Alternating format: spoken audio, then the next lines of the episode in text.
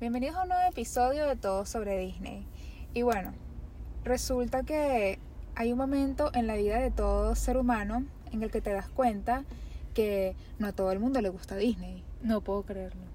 Es un shock cultural. Totalmente. Yo creo que uno piensa a través de las películas como que es algo tan inocente, tan bonito, tan... Sí. como es uno lo puedes infancia. disfrutar. Exacto. Pero hay personas que lo ven más allá. Yo creo que hay personas que lo ven como que... eh, tal vez con... una estrategia publicitaria, Exacto. es un fin financiero, es un fin de lucro. Exacto. Entonces, ¿cómo haces con ese tipo de personas con las que chocas? El día de hoy te tenemos a un invitado buenísimo de primera plana. Tenemos al grande, grande, grande Francisco Jiménez, que viene siendo mi esposo. Francisco, ¿cómo estás? Hola, gracias por la invitación. Muy, muy, muy a gusto de estar aquí con ustedes. Ay, gracias, de verdad que qué bueno que por fin pudimos hacer este episodio y bueno, bienvenido. ¿Qué pasa el invitado? Pero bueno, Francisco, ¿cómo, o sea, ¿qué piensas tú pues de todo esto? O sea, yo tengo que aclarar que a mí no, yo no es que odie Disney, simplemente no me gusta. Simplemente para ¿Cómo mí es siento, yo siento que de pequeño me gustó mucho Disney, vi mucho Aladdin, me encantó ir a los parques de pequeño. Pero Aladdin, espérate, es que se- siento que hay un trauma acerca de Aladdin. Cuéntanos más sobre Aladdin. No, no digo, la película que más me gustaba de pequeño. ¿Qué pasó pues. con Aladdin? Y entonces como que fui a los parques, todo, y Pero estadísticamente, la mayoría de los varones les gusta el Rey Toy León. Story, El Rey León. No, bueno, exacto. Aladdin, El Rey León, Toy Story, todas esas las vi. Yo también creo que me voy por el lado de Luisa de que hay un trauma ahí. Ay, sí, hay un trauma Pero simplemente es como que para, para mí es como que etapa superada, pues. ¿En qué momento de tu vida sentiste que era etapa superada? Ah, no sé, a los 20 cuando volví a ir. Ajá. Cuando volviste a ir a los, A los parques, cuando Ok. volví a ir a los parques. Bueno, los 20 es Y ya. buena edad. Pero buena no has superado las películas. O eso es lo que, tam- eso es lo que también superaste. ¿Superar en qué? O sea, me gustan las películas, las volvería a ver. Pero no es, no es algo que espero con ansias ver la siguiente película. Por ejemplo, si sacan Toy Story 5, Ajá. no, no, no, no necesitaría verla. Qué fuerte. ¿Cuál fue la última película de Disney que viste, Francisco? Platícanos acerca de eso. Encanto. ¿Te gustó? Encantó. Me gustó mucho. Exactamente. Encantó. Me gustó mucho. Entonces, pareció muy buena. tu situación no es con las películas, sino con los parques. Mi situación es con. Como que hay muchas más cosas en la vida. ¿Cuáles son esas otras cosas en la vida que no son Disney? Puedo empezar a enumerar. Una buena playa, una buena montaña, comer en un restaurante bueno. Pero ya va, tú puedes hacer todas esas cosas, pero versión Disney. Exactamente, pero versión Disney califica la experiencia dentro de una sola sección, dentro de una, dentro de una sola área. En cambio, si sales de la caja, experimentas otras cosas más allá de Disney, puedes descubrir otras sensaciones. Sí. Por ejemplo, una playa es una playa, y tú vas a una playa de Disney, es una playa, pero dentro del área de Disney. Entonces tiene esta existe en, dentro de ese marco, no, no tiene experiencia de, de poder vivirla en su plenitud. Claro, pero tú puedes ir a una playa y también vas a una playa Disney, ¿me entiendes? No, Sí. ¿No exactamente. que las experiencias que no son experiencias Disney están llenas, no sé, de malandros, ladrones, gente horrible? ¿Tú me entiendes? Claro. Y Disney es ese ambiente de protección. Y es que yo creo que aquí es donde está la gran división. Es que yo no veo como algo positivo la, la estar confortable. Yo no veo como algo positivo la comodidad que te da Disney. Yo siento, yo siento que eso puede ser bueno en algunas ocasiones, pero abusar de esa comodidad atrofia el sentido de realidad de las personas. Porque, o sea, ciertamente Disney te da una sensación de seguridad, de que todo es perfecto, pero también es bueno, eh, es- no, no es que también es bueno, sino que es mejor en- Estar en contacto estar con en la con realidad. en contacto con la Sí. realidad en un, en, en un mayor porcentaje del tiempo.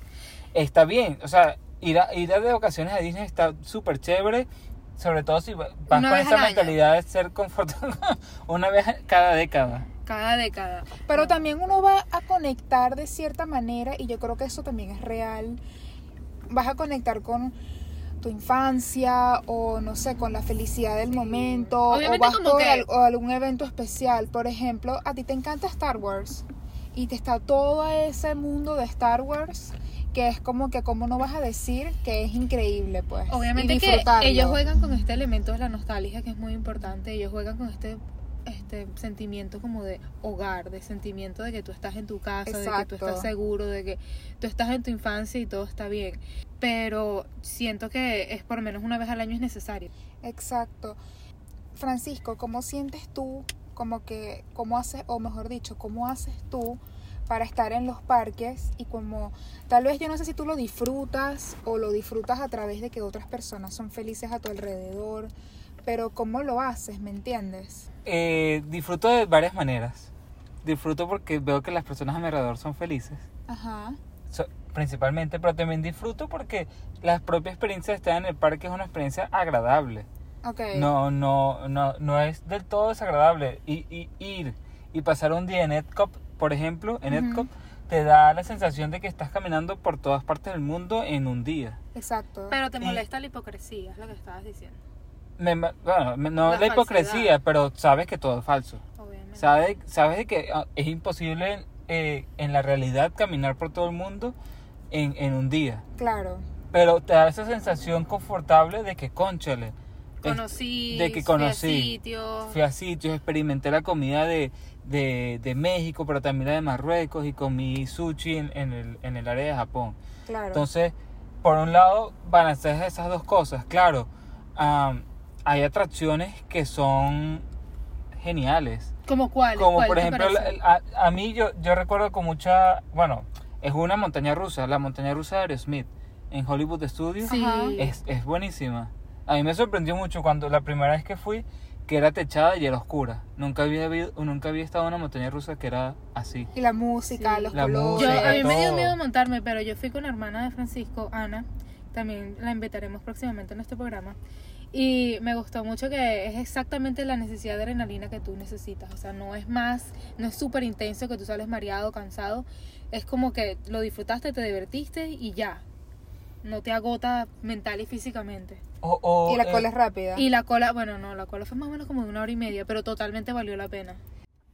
También el paseo futurista de Epcot me gusta mucho. Eh, me parece súper interesante porque es como una reflexión de cómo ellos veían en los 60, 70 cómo iba a ser el futuro. Entonces a ti lo que te gusta en verdad, o sea, creo que lo que estoy llegando como esa, esa Conclusión. conclusión es que a ti lo que te gusta en verdad son los, las cosas educativas. Exacto, que no son Disney. Bueno, pero espérate. Walt Disney Exacto. Espérate, Walt. Disney dijo que, o sea, que lo que le gustaba era todas estas cosas basadas en el futuro. Que lo que estaba pensando era como que sus atracciones y como que el, el punto de él era como que Educacional. la educación, exactamente, educacional y futurístico. Algo que a mí de pequeño me, me rompía la cabeza, Luisa es demasiado inteligente. Eh, desde anda, de verdad. Disney era-. Wow. me rompía la cabeza de Disney, era ese, ese monorriel que pasaba a través del, del, del hotel, De los hoteles. de los hoteles. Uy, sí, bellísimo. Me parecía demasiado futurista, Luisa. Era como Sí. que, wow, ¿qué es es, como esto? que él, que él quería hacer una ciudad, o sea, como que realmente no, no quería ser solamente un parque, él quería hacer como un conjunto residencial donde la gente más afortunada viviría ahí, ¿sabes? Bueno, pero vamos a hablar de Epcot especialmente en otro episodio. Volvamos, claros volvamos entonces. Francisco, tú dirías que estando en los parques, por ejemplo, en la parte que, por ejemplo, en Magic Kingdom o en Animal Kingdom, o tú dirías que no lo disfrutas, o sea, estás caminando, escuchas la música, ves a Mickey, o sea, ¿qué es lo que pasa por tu, o sea, hueles esa comida, ves esa comida, o sea, ¿qué es lo que pasa por tu mente? ¿No lo estás disfrutando? Sí, sí lo estoy disfrutando, pero por mi, por ejemplo, si pasa Mickey enfrente de mí, Ujú. no, no pasa nada por mi mente. Ok. O sea, tú eres capaz como que de ver más De allá de lo que estás viendo. No, no, o, o- o ver menos. Yo de ver que es siento una persona disfrazada. No, no, no, todo lo contrario, siento que veo menos. No, no veo esa ilusión que pudiese tener otra persona de, oh, wow, es Mickey. Mm. Sino veo, no veo nada. Ves una persona. Ve- ve- veo a Mickey nada más, es muy simple. Es como que veo, veo eh, eh, Mickey ya. No veo toda la ilusión que puede crear eso en otras personas. Lo bueno es que tú tampoco es que estás con cara de molesto o amargado y yo veo que tú tampoco estás como queriéndole romper el el momento arruinar el la momento a la gente, sí. gente. No, exacto. pero, pero exacto, porque es que también A la es gente, o sea, imposible. No tratas de convencer a la gente de tu religión. No, no, es que es imposible, no, di- o sea, es muy difícil no disfrutar en Disney. Estando en Disney, eh, es como dice Luis, es algo, un lugar muy, muy seguro, Pero es por todo ese regla, confort. muy todo Hay para todo el mundo. Que es imposible no disfrutar, solo que a mí, como, como estilo de vida, no, no soy tan Sí. fanático y de en la, la vida comodidad. adulta como que tú te das cuenta que ese tipo de lugares como que cambian.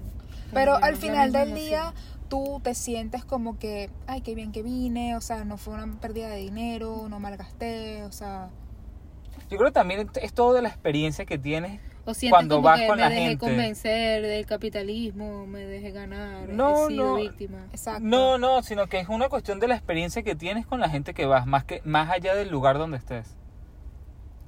Es como que no importa el lugar, el entorno físico, si vas con la gente adecuada vas a tener una experiencia muy buena. Es verdad. Yo siento que cuando yo fui con, por ejemplo, mi, mi tipo de personalidad, yo siempre he dicho en este podcast que es muy controladora. O sea, a mí me gusta tener como una agenda militar de todo lo que vamos a hacer, a dónde vamos, qué estamos haciendo, para dónde va todo el mundo.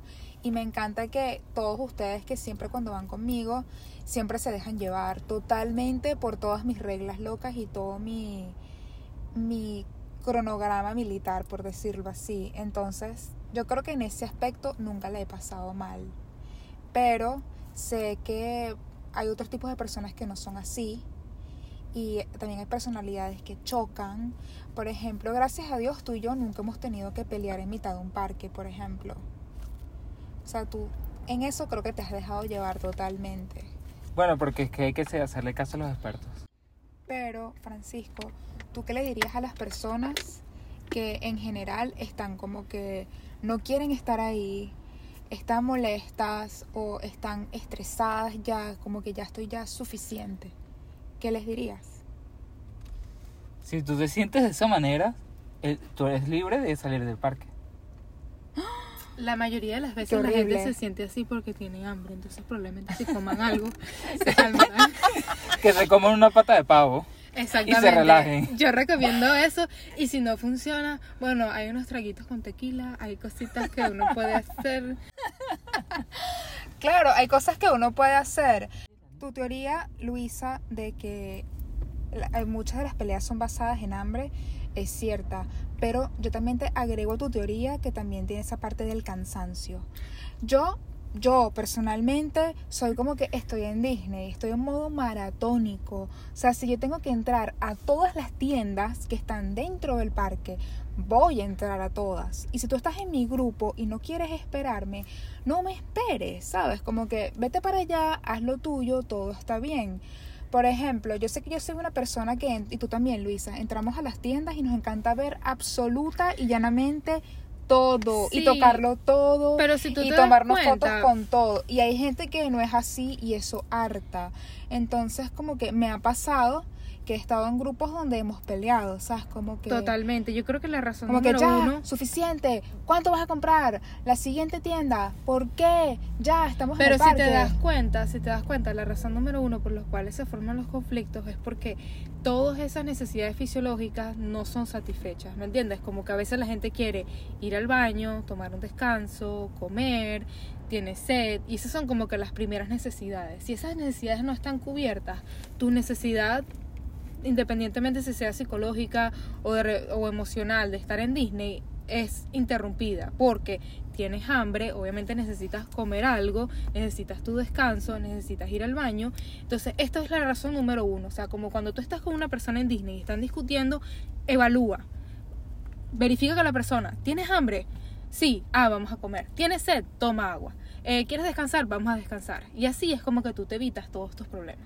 Por Exacto. eso yo digo que en vez de tener tiendas de recuerdos en Disney, deberían Ajá. tener más restaurantes.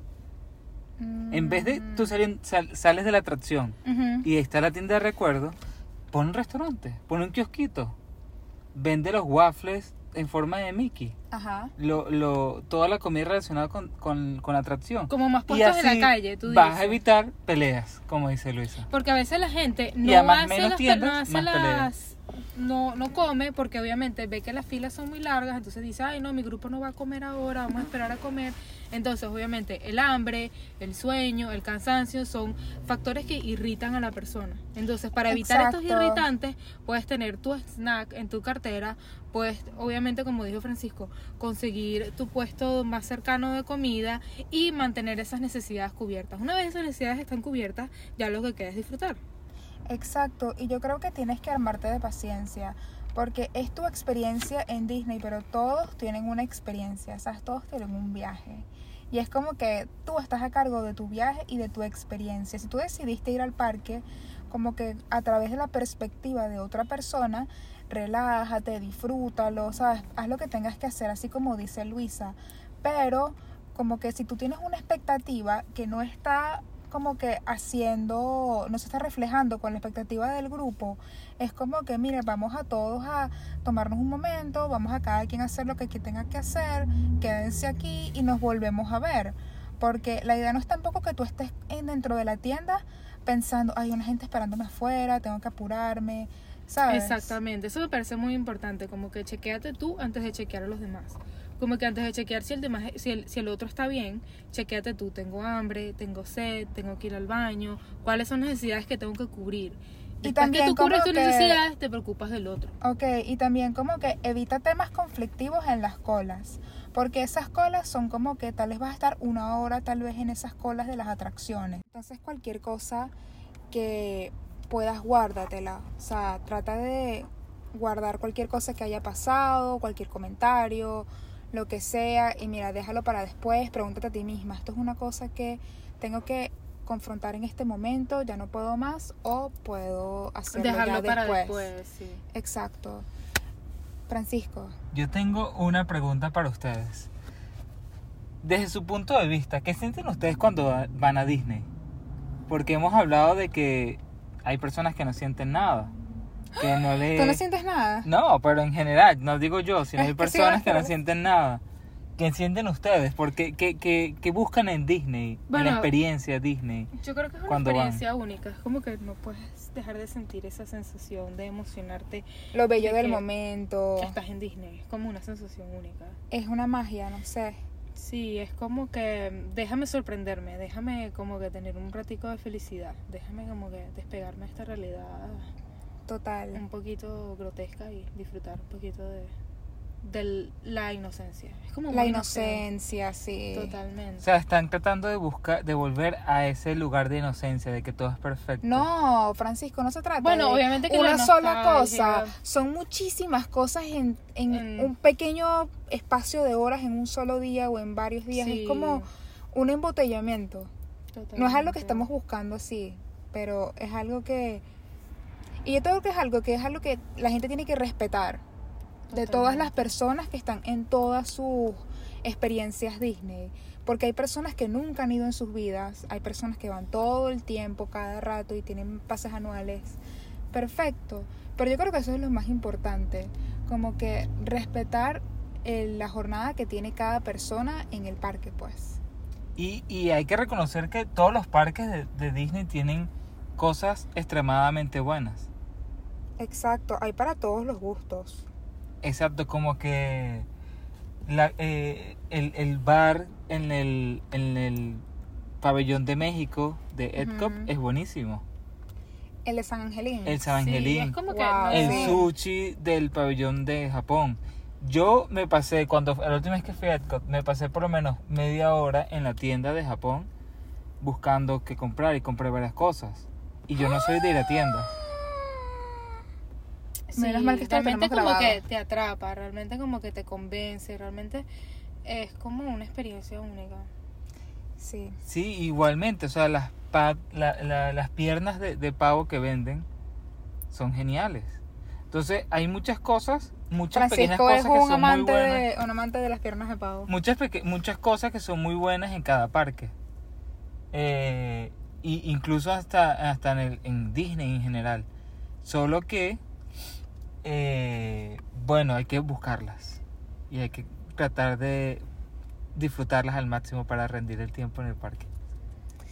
Es verdad, yo creo que entonces como que tus argumentos para cerrar este episodio son tranquilo que tú vas a encontrar algo en el parque que te va a gustar y vas a querer explotar como que al máximo y vas a querer profundizar en eso y como que respetar el tiempo de las demás personas para lo que ellos quieran porque tú eres así. Exacto, siempre ve el lado positivo. Exacto, Ay, ver el lado positivo. Podrías estar en el DMV, ¿sabes? Exactamente. pudieses estar en el DMV, pudieses estar este, caminando Esperando por una zona muy del peligrosa en el mundo, esperando, esperando que te remolquen el carro. Es verdad. Exactamente. Sí, tantas cosas que pudieses estar haciendo pero no estás haciendo. Exactamente, estar en una clase aburrida. Pero estás en Disney, ¿tú me entiendes? Exacto, y yo te diría que siempre pienses que siempre vas a volver. Entonces, si tuviste una mala experiencia hoy, eso no, No te preocupes decir- porque sabemos que vas a volver y vas a tener una mejor No sé si eso fue una amenaza o, o, o qué fue. Volverás. Exacto. Aunque no te preocupes que aquí volvemos y vamos a esa tienda y compramos eso. Y vas a disfrutarlo. Pero de verdad, o sea, de verdad Quiero que ver tu sonrisa.